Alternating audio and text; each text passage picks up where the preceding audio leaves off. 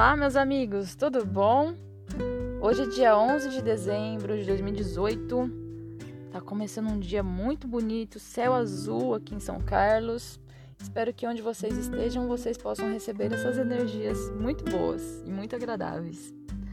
E hoje eu estou aqui mais uma vez para compartilhar um pensamento que eu tive com vocês. É, ontem eu estava conversando com uma pessoa e conversa vai, conversa vem. Ela tava me falando sobre as coisas de música, assim. E ela me falou que é, os músicos de uma orquestra eles vestem preto. Mas você sabe por que eles vestem preto? Todos eles ficam iguais enquanto eles estão tocando cada um o seu instrumento? Aí eu falei, não, eu sempre reparei nisso, né? Mas eu achava que era por questão de sobriedade, uma coisa para passar uma coisa mais séria, né? Mas ela falou, não, é porque quem aparece na obra é a música, não os músicos. Eu falei, hum.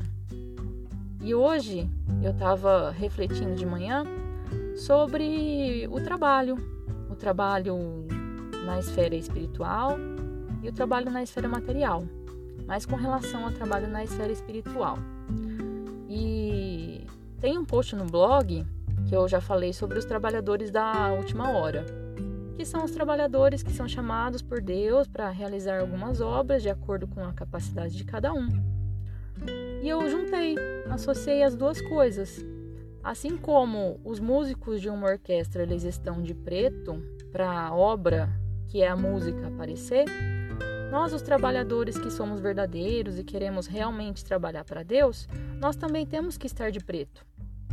Como se fosse negar a gente mesmo para o que possa parecer seja realmente a obra de Deus, seja realmente o trabalho, o crescimento espiritual, o amor incondicional, a caridade.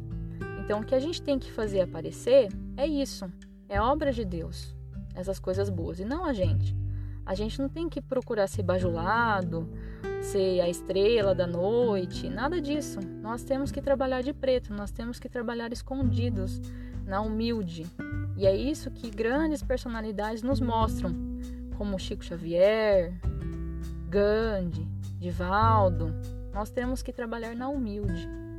E é assim, vendo a obra de Deus dentro de nós, por meio de nós e também nos nossos irmãos, nós vamos crescer no amor universal, no amor incondicional. Espero que vocês tenham gostado dessa reflexão e até um próximo episódio. Grande, grande abraço e boas energias para vocês.